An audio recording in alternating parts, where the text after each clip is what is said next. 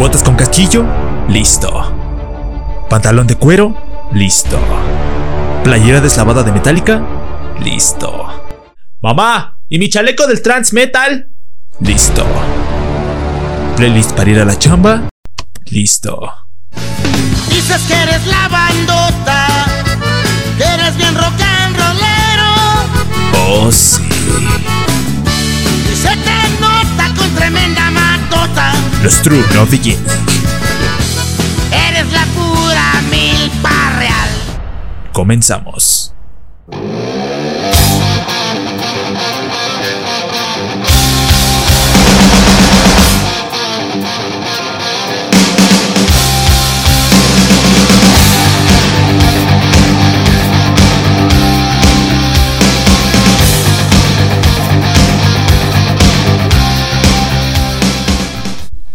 Hola, ¿qué tal? Muy buenos días, tardes o noches, dependiendo a qué hora estés escuchando este regreso triunfal, el resurgimiento de las cenizas como un ave fénix, como el regreso de CM Punk a la WWE, eh, como el regreso de, de cualquier otra cosa.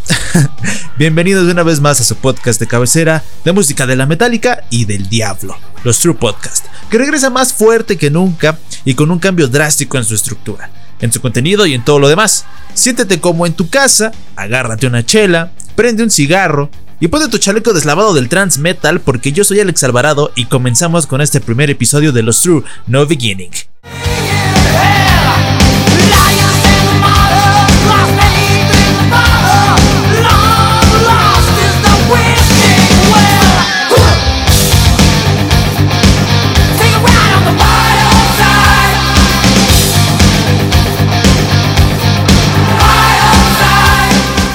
Desde los inicios de este bonito programa, que ya lleva casi un año con todos ustedes, aunque con sus intermitencias obviamente, he tenido muchas ganas de hablar de un tema que ya se había planificado con el equipo de redacción hace muchísimo tiempo, pero de alguna u otra forma nunca veía la luz.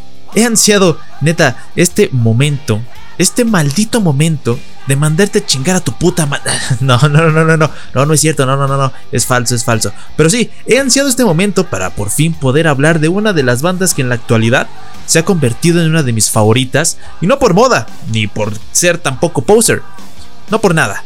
Entiendan que yo soy de una generación donde no perrear es un delito, pero soy de los pocos sobrevivientes que escuchan este género tan hermoso que dan ganas de llorar y me encanta mostrar mi conocimiento sobre este tema a muchas personas que escuchan este bonito programa que cada vez se hace más y más grande gracias a ustedes. Hoy toca hablar de los dioses del glam metal, del heavy metal y rock en su tiempo. Eh, ya lo viste en la portada de este episodio. Te estoy hablando de los mojatangas de los 80s, Motley Crue. Una banda histórica que no mucha gente conoce la verdadera historia y la creación de una de las bandas más importantes e influyentes del mundo. Así que ya no perdamos más el tiempo y comencemos con Motley Crue, el negocio de la música.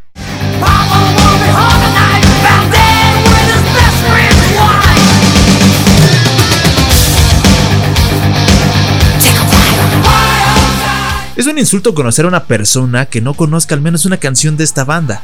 Y sí, ya me van a empezar a decir que, ah, no manches, estás sacando a tu lado true, güey. Obvio, obvio, obviamente, pues así se llama el programa, tengo que sacar mi lado true. Es, sería ilógico no sacar mi lado truresco, si queremos llamarlo así. Porque pues así se llama el programa y hay que ser bien honestos siempre cuando encontramos a una persona que vemos una playera que tiene ella puesta de nuestra banda favorita, el primer pensamiento que se nos cruza por la cabeza es, ¿conocerá realmente la banda o solamente es bien poser? Ahí ya está nuestro lado true. Pero dejando a un lado todo eso, Motley Crue fue una banda estadounidense de glam metal, formada en 1980 en Los Ángeles, California, por el bajista Nicky Six y el baterista Tommy Lee. Más tarde se le uniría el guitarrista Mick Mars y el vocalista Vince Neil, y con 25 millones de copias vendidas solo en Estados Unidos y más de 50 en todo el mundo, es considerada como una de las bandas más importantes de la escena glam, tanto en los años 80 como en la actualidad, así como una de las más influyentes en la escena mundial. Motley Crue fue formada en Los Ángeles en enero de 1980, después de que el bajista Nicky Six dejara la banda London, que él y Lizzie Gray habían formado en 1979. También London fue la primera banda en la que tocaron Easy Stradlin y Slash, después guitarristas de Guns N' Roses, que esa historia, si, realmente les gusta y este formato, pues podemos tocar también eh, esa historiecita de Guns N' Roses, ¿no? Que también es bastante interesante. El baterista Tommy Lee tocaba con Greg Leon en una banda llamada Sweet 19. Nicky y Tommy decidieron tocar juntos, pero Leon no los acompañaría. Qué lástima por Greg Leon, ¿no? O sea, ahorita estuviera revolcándose en donde quiera que esté por no ser parte de, esta banda que se estaba conformando en esos entonces, ¿no? Nicky y Tommy conocieron a Mick Mars por medio de un anuncio clasificado en el periódico que decía, intento de guitarrista disponible. Eh, Tommy Lee y Nicky Six contrataron a Mars prácticamente en el momento en el que lo conocieron. Tommy Lee y Vince Neil se conocían desde la preparatoria y fue sugerencia de Mars al contratar a Neil después de verlo con su banda Rock Candy. Al principio Vince rechazó una audición con Motley Crue, sin embargo, después de que Rock Candy se disolviera, a pesar de que un vocalista llamado Odin fue a una audición, Lee volvió a contactar a Vince, quien esta vez decidió ir a una audición más para Motley Crue. Y el resto pues es historia y yo te la estaré contando a continuación. Mick Mars fue quien contribuyó con el nombre de la banda, ya que era un nombre que había quedado grabado en su cabeza desde que tocaba con su otra banda, White Horse. También existe el rumor de que la banda había considerado el nombre de Christmas, antes de escoger Motley Crue, según Nicky Six, en el episodio Behind the Music dedicado a la banda en VH1, Christmas fue sugerencia suya, pensando que era un nombre familiar y popular, atraería a los fans por sí solo. No mames, Nicky Six. Imagínate, güey, ¿escuchaste la banda de Christmas? Estaría muy, pero muy cagado. La banda tuvo un gran éxito en la década de 1980 por ser uno de los exponentes más grandes del glam metal, y ya que ayudó mucho en la popularidad de ese género con sus dos primeros álbumes, Too Fast for Love de 1981 y Show That the Devil de 1983. Destacaron con canciones como Show That the Devil, valga la redundancia, Home Sweet Home, Girls, Girls, Girls, Smoking in the Boys Room, Wild Side, entre muchas otras. Le siguieron los álbumes Theater of Pain de 1985 y Girls, Girls, Girls del 87. Esto lo convirtió en una de las bandas más populares del glam metal en los años de 1980. Desafortunadamente, el 23 de diciembre de 1987, Nicky Six sufrió una sobredosis de heroína casi fatal. En el camino al hospital fue declarado muerto, pero un médico decidió darle dos inyecciones de adrenalina al corazón, con lo cual resucitó. Hay una anécdota en esta en esta parte de la historia salió comentándolo el paramédico que en ese entonces revivió a Nicky Six, es que él no quería que, que Nicky Six muriera en su ambulancia. Y eso lo podemos ver eh, en una película que más adelante te estaré comentando. El paramédico no quería que muriera Nicky Six en su ambulancia, ya que el otro paramédico, su compañero, eh, ya estaba decretando la fecha de muerte y la causa de muerte. Eh, pero quiero, quiero pensar que este paramédico era súper fan de, Motley Crue que no decidió que Nicky Six muriera en su ambulancia. Probablemente si hubiera sido otra ambulancia donde no estuviera él, esta cosa sería distinta. Pero este acontecimiento sirvió de experiencia y de inspiración para la canción Kickstart My Heart, que logró la posición número 18 en Estados Unidos y fue incluida en el álbum Dr. Feelgood. Después de haber entrado en rehabilitación y estar sobrios, publicaron Dr. Feelgood en 1989, su único álbum número uno y el más exitoso de su carrera hasta la fecha. Se mantuvo en el top 100 de Billboard por 109 semanas después de su lanzamiento. Aparte, la banda fue nominada a dos American Music Awards en la categoría de Mejor Álbum de Heavy Metal y Hard Rock en 1990 y 1991 donde solamente ganaron en el último año. Motley Crue fue invitada al Moscow Music Peace Festival organizado por Make a Difference Foundation, una entidad destinada a combatir la drogadicción y el alcoholismo entre los jóvenes, y vaya que em, fueron a invitar a, a los meros pacíficos de Motley Crue, ¿no? y que sirve de marco además para conmemorar los 20 años del Woodstock. Scorpions, Bon Jovi, eh, ¿quién más? Creo que Skid Row, Ozzy Osbourne, mm, Cinderella y Gorky Park eh, se, unen, se unieron al festival. Aunque se suponía que el concierto era antidrogas, todas las bandas participantes, excepto Motley Crue, que en aquel entonces se habían rehabilitado, las consumían. Para los años 90, la popularidad de la banda comenzó a bajar, y también la del glam metal, es obvio, debido al éxito del nuevo género grunge con bandas como Nirvana, Soundgarden, Ram y muchísimas otras bandas que, conocemos en su época pues gloriosa, ¿no? También se puede agregar a Linkin Park si podemos este, agregarla ahí un poco al inicio, porque después se convirtió en nu metal, pero sí es otra historia. El vocalista Vince Neil anunció que dejaba la banda, quienes posteriormente lanzaron un álbum homónimo en 1994. Fue el primer y único álbum de la banda que el vocalista John Corabi, el cual no generó muchas ventas, al igual que su siguiente álbum Generation Swine de 1997. En el año 2000, la banda lanzó New Tattoo, Vaya nombre. en este álbum no participaba el baterista original Tommy Lee, ya que un año antes había dejado la banda para emprender una carrera como solista, y fue reemplazado por Randy Castillo, quien llegó a tocar la batería con Ozzy Osbourne. En este álbum, la banda mostró el nuevo sonido glam que les otorgó el gran éxito comercial en los 80s, y Samantha Maloney fue la baterista durante el tour para este álbum. En los años siguientes, Nicky tocó en las bandas 58 y Brides of Destruction, mientras que Tommy formó Methods of Mayhem y mantuvo su carrera como solista. Vince continuó de tour cantando principalmente canciones de Motley Crue. Mick Mars, que sufre espondilitis anquilosante, se mantuvo en aislamiento desde el 2001. Ese mismo año, los miembros originales de la banda escribieron y publicaron una autobiografía titulada The Dirt. En este libro contaban, cada uno a su manera, obviamente, eh, la historia de la banda desde sus inicios. El libro llegó al top 10 de la lista de los más vendidos del New York Times y se mantuvo 10 semanas en esa posición. Motley Crue fue introducido en el Paseo de la Fama de Hollywood en 2006. Su noveno álbum de estudio, Saints of Los Angeles, fue lanzado el 24 de junio del 2008. En este álbum participa la formación original de la banda, a que todos conocemos: Tommy Lee, Nicky Six, eh, Mick Mars y Vince Neil. Creo que sí, si no mal recuerdo. El canal VH1 los clasificó en el puesto 29 en su lista de VH1 100 Greatest Artists of Hard Rock. También MTV lo clasificó en el puesto 10 en su lista de The Greatest Metal Bands of All Time. Después de que el contrato de la banda terminó con Electra Records, la banda decidió crear su propio sello llamado Motley Records. ¡Wow! ¡Qué nombre tan, tan original! Más tarde la banda volvió a lanzar todos los álbumes, incluyendo canciones adicionales inéditas y demos que no habían sido incluidos en la era específica de cada álbum. En estos relanzamientos los álbumes contenían de 3 a 7 canciones adicionales y algunas incluían videos e instrumentales. La banda realizó una gira mundial que terminó a fines del 2015 y contó con la presentación especial de Motley Crue. Al final, Motley Crue no eran las palomitas blancas dentro y fuera del escenario, ya que ellos llegaron a realizar varias acciones que eran autodenominados los si se puede del mundo musical.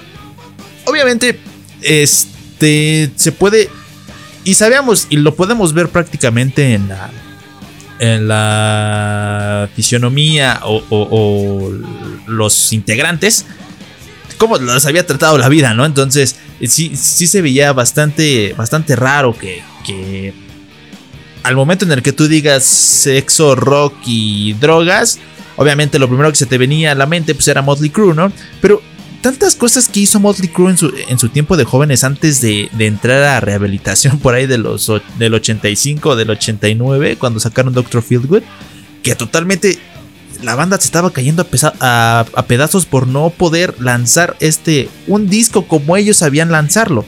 Mientras grababan, eh, se tomaban sus pinches tragos, se cogían a quien quisiera y, pues obviamente era muy diferente a, dedicarse a lo que realmente tenían que hacer, que era agarrar su instrumento cada uno y empezar a grabar sus canciones. Dr. Fieldwood, el disco, y de ahí para adelante fueron pues bastante tensos, bastante raros, por eso fue el motivo de algunas separaciones y integraciones de, de artistas que pertenecieron a Motley Crue. Pero bueno, ya después de las cosas que, hicieron, eh, una de ellas fueron automutilaciones, marihuana y denuncias falsas. es muy conocida por casi todos esta leyenda de las denuncias falsas que algunas mujeres y hombres formulan contra sus queridas parejas. Parece un hecho vergonzoso y rastrero, pero esto no es nada al lado de acusar a tu propia madre de algo que no ha hecho, ¿no? Y si es así el caso, pues que se le pregunten a la madre de Nicky Six, que a los 14 años nuestro querido amigo se automutiló el brazo derecho y después denunció a su madre y la pobre señora acabó en prisión. Llevaba un tiempo planeando aquello. Después de discutir con mi madre fui corriendo hasta donde se encontraban mis colegas y les pedí un cuchillo. Alguien me lanzó un estilete, saqué la hoja y me la metí hasta el hueso del codo. A continuación llamé a la policía y les dije que mi madre me había agredido. Estas son algunas palabras de Nicky Six. pero también Nicky aseguró que lo hizo porque estaba harto de que lo trataran como un niño chiquito. Desde ese momento la señora le devolvió su ansiada independencia y rara vez volvió a establecer contacto con él. También una de las, de las leyendas o de las, o de las acciones o hechos que pasaron verdaderamente eh, con la banda Motley Crue y sus alrededores fue la Casa Motley, el antro de perdición más repugnante de la ciudad de Los Ángeles. En esta ajetreada vida que llevamos, obviamente, muchas veces es muy difícil combinar nuestro trabajo con las labores de limpieza y tareas del hogar. a veces podemos pensar que algunas partes de nuestra casa están un poquito sucias y abandonadas, pero sabiendo lo que se hace o se hizo en la casa Motley, les prometo que voy a empezar a limpiar mi estudio más seguido. Antes de grabar una sola canción, Nicky, Vince y Tommy vivieron igual que auténticas bestias en un pequeño apartamento cercano al whisky a go go. Ojo, un dato curioso, el whisky a go go fue el primer establecimiento donde les dieron oportunidad, ya como Motley Crue, tocar por primera vez eh, en, esta, eh, en esta carrera o en este mundo musical que rodea a Motley Crue. Aparte que Mick tenía su propio apartamento, obviamente. Por lo que cuentan, aquel antro estaba tan sucio como un vertedero y era tan sórdido como un burdel de tercera. Casi todas las ventanas de aquella puta casa estaban rotas. Nunca llegamos a reparar ninguna de ellas. Habría sido demasiado trabajo. Vivíamos cerca del Whisky a Go Go y la gente se colaba por la ventana del salón para celebrar fiestas de madrugada. En el fregadero de la cocina se descomponían las únicas piezas de vajilla que teníamos, dos vasos y un plato. Oye, no voy a estar permitiendo que hablen de mi vida privada. que aclarábamos ocasionalmente. A veces quedaban suficientes restos resecos pegados al plato como para sacar un buen bocado, y Tommy no se negaba a ello. Cuando la basura comenzaba a acumularse, abríamos la puerta corredera de la cocina y arrojábamos las bolsas del patio, aclaró Vince Neil. Al final los vecinos les demandaron y el Departamento de Sanidad de Los Ángeles les obligó a limpiar el patio de aquella posilga. Tras nueve meses viviendo ahí, abandonaron su nueva, su nueva casa, si queremos llamarlo así, o su cueva, para esparcir su degenerado virus por el resto del mundo. Todas estas barbaridades y locuras que hacían Motley están plasmadas en todo su esplendor en la película realizada por Netflix del 2018 llamada The Dirt, donde podemos ver todo lo que acabo de mencionar, pero en una película. De hecho, el inicio de esta película este se da eh, en una fiesta clandestina y de madrugada en el departamento de donde vivían ellos, em, en, eh, cerquita del Whisky a Go Go. E inicia ya presentándote directamente a los, a los personajes, en este caso a Vince, a Tommy Lee, a Nicky Six y a Mick Mars, eh, ya formados como Motley Crue, pero después pasamos a otro plano donde nos van presentando poco a poco cómo se fue desenvolviendo, este, cómo se empezaron a conocer uno a uno. Eh, Tommy Lee era fan de, London, donde tocaba Nicky Six. Y, de ahí este, se conocieron en un restaurante. Él le pidió que, que, que formaran una banda y Nicky aceptó. Y empezaron a solicitar este, pues artistas, guitarristas y cantantes, porque Tommy estaba en la batería y Nicky Six estaba en el bajo. En la película vemos cómo llega Mick Mars con su amplificador y su guitarra. Y, abren a la chingada a otro güey que estaba ahí porque Mick Mars quería ser el único. Y sabiendo que Mick Mars con White Horses tenía una carrera no tan espléndida y no tan reconocida, Mick Mars ya es, el más grande de todos. Y, en ese momento eh, era, era difícil decidir y seguir con tu vida como músico. Así que Motley Crue era su última oportunidad para crecer y ser famoso dentro de la, del mundo musical o, o del género que se dedicaban. Y pues el resto es historia, ¿no? De ahí se va que Tommy Lee conocía a Vince de la preparatoria. Y, y, se conocieron, fueron a, un, a una fiesta donde estaba tocando Rock Candy y ahí estaba Vince Neils lo convencen de ir a una audición, se queda y, ya, el resto es historia. Nos van platicando cómo fueron sus, sus, mal viajes exóticos y, estúpidos y ridículamente asquerosos. Eh, sobre todo los, las giras, el proceso de cada álbum. Y va manejando bastantes cosas que, que están plasmadas obviamente en la autobiografía de, de Motley Crue llamada como el mismo nombre de la película The Dirt y está bastante interesante. Los actores que utilizaron para interpretar a cada integrante son sensacionales, la trama por supuesto, la evolución de la banda, los problemas de la misma, las drogas, la muerte de la hija de Vince Neil, aparte de que nos cuentan claramente el acontecimiento que hizo que Vince Neil cayera en, en prisión tras el el accidente automovilístico que tiene con otro artista que no recuerdo el nombre en este momento ni de la banda. Y nos lo, plasman, lo plasman tantitamente y claramente Y, también nos plasman la salida de cada uno de los integrantes y está 100% acertado a la vida real, porque se basaron en la autobiografía que escribieron ellos mismos. Y aparte que es una película que debes de ver sí o sí, se encuentra en Netflix y eso sí, como aclaración o sugerencia. Si la ves en la sala con tus papás, te recomiendo que te tapes los ojos para que no vean tal porquería. Motley Crue, la banda de cuatro jóvenes locos que quisieron y que querían hacer música que se terminó convirtiendo en un negocio rentable y marca para todo mundo, la última vez que pudimos ver a esta banda original junta fue el 31 de diciembre del 2014, después de firmar un contrato para que Motley Crue no volviera a tocar juntos. No sé si se sabían esa anécdota, después de muchísimos pedos que tenía Nicky Six con la banda, que querían seguir tocando, muchos no querían por la edad o por sus proyectos en solitario se llegó a un este, acuerdo de que en 2014, el 31 de diciembre, se firmara un contrato donde Motley Crue no volviera a tocar juntos ya. Era la gira del adiós eh, y, ya era todo por Motley Crue. Muchos ya se andaban despidiendo y, todo el rollo. Pero, ¿qué onda con la gira de estadios? Donde vendría Def Leppard, Poison y Motley Crue. No sé si recuerdan esa nota. Se estaba rumoreando a inicios de, de, del 2020, de este aquel lejano 2020, donde decía que Def Leppard, junto con una banda llamada Poison, donde está Brett Michaels, y Motley Crue, bandas del mismo género y del misma, de la misma situación, eh, iban a venir juntos, iban a hacer una gira de estadios donde ya estaban contemplados giras en Estados Unidos, en todo el mundo, pero pues pandemia, ¿no? Y no ha habido algún comunicado sobre alguna novedad de esta gira que supuestamente se iba a llevar a cabo en todo 2020 y parte del 2021 si no mal recuerdo. De hecho, eh, varias fuentes me mencionaron, así como pinche reportero y periodista, varias fuentes me habían comunicado que había, sí existía la posibilidad de una fecha en México.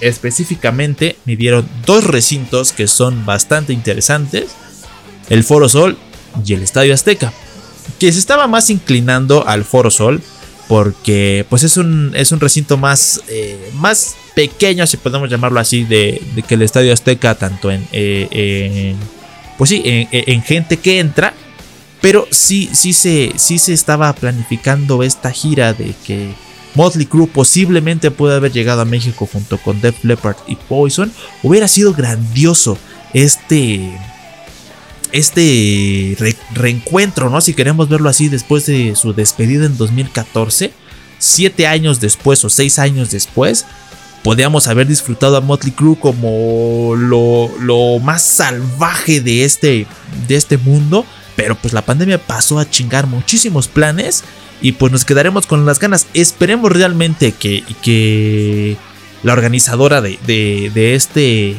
de, esta, de esta gira o, el propio Motley Crue salga a dar un comunicado ya que ahorita están regresando varios eventos este, presenciales y masivos Esperemos realmente que sí, que sí, pues vengan, que vengan, que, que se despidan de nosotros. A mí me encantaría ir, me encantaría verlos por primera vez a esta banda tan grande. Obviamente ya sabemos que ya dan lo mismo. De hecho, tenemos el claro ejemplo en su última presentación en Los Ángeles. Hay videos este, de sus canciones más famosas. Mm, donde Vince Neil ya no da ni una. El pinche gordito ya, ya no da ni, ni, ni para una. Parece que dice Big Mac a un precio de un dólar con 30. Ajá, Kickstart My Heart, ¿no? Entonces, este, ya no dan, pero obviamente e, es como que la nostalgia de, más que nada de las personas que realmente alcanzaron a escuchar en su mero apogeo a Motley Crue. No los puedo venir a chamaquear un chamaco de 22 años que, que, que, que diga que, que es la primera vez y que no sé qué rollo. Obviamente ustedes que los alcanzaron a ver en su momento, pues es mejor, ¿no? Pero sí me gustaría verlos, sí me gustaría verlos al menos por primera vez y, sentir esa nostalgia de que Motley Crue sigue dando lo que, lo que tenía en su tiempo. Obviamente estaría súper, pero súper grandioso. La recomendación de esta semana o de estos días, si queremos mencionarlo así, te recomiendo ver The Dirt. Es una buena película para volverte fan de esta maquetosa banda. A mí me pasó, obviamente. Sí conocí a Motley Crue por mi familia, por varios amigos, varios colegas. Pero eh, obviamente cuando vi The Dirt eh, me enamoré por completo de esta banda. Al igual que quiero recomendarte mis canciones favoritas como Kickstart My Heart, Live Wire, Take Me to the Top, Seymour Situation, Dr. Feelgood, Wildside, Wildside perdón, y muchas más. Pues nos despedimos. ¿Qué te parece este nuevo formato de los True No Beginning? Recuerda seguirnos en nuestras redes sociales, Facebook, Twitter e Instagram como los True Podcast. Al igual te doy mis redes por si se te va la manita y quieres ver qué onda, qué, qué sube este cabrón. Este, me encuentras como soy Alex Alvarado en todos lados. Y pues más de nada eh, notificar eh, que ustedes al inicio han de haber dicho, oye, pero nada más te escuchamos a ti, compa. Desafortunadamente eh, era un paso hacia adelante, hacia hacia este pues programa, este, este show, a este podcast. Desafortunadamente ya no podemos contar con, los otros True, que era Dave Madrigal y Dan Meister. Los apoyo en todos los proyectos que vengan. Y obviamente los True Podcast es su casa para siempre. Así que igual ya tenéis las redes sociales del podcast y mis redes sociales. Al igual, recuerda escucharnos y seguirnos en Spotify, Apple Podcast y Anchor. En todas las plataformas nos encontramos. Ahí buscas los True Podcast y ahí estamos. Nos escuchamos este jueves para hablar de un disco que sé que te encantará. Y justamente acaba de salir, no tiene mucho. Te estoy hablando del disco nuevo de Korn. Así que, pues, apúntale, agéndalo. Ve, ve qué onda si tienes planes ya te mencionamos en nuestras redes sociales si es que nos siguen cuáles son los horarios y los temas que se van a estar abarcando. Martes y jueves de cada semana. Los martes es de historias de, bandas. Y los jueves son reseñas de discos, noticias, etc. Pues me despido, soy Alex Alvarado, Horns Up. Te dejo un fragmento de Girls, Girls, Girls de Motley Crue. Nos escuchamos este jueves, bandita. Cuídense mucho. Bye.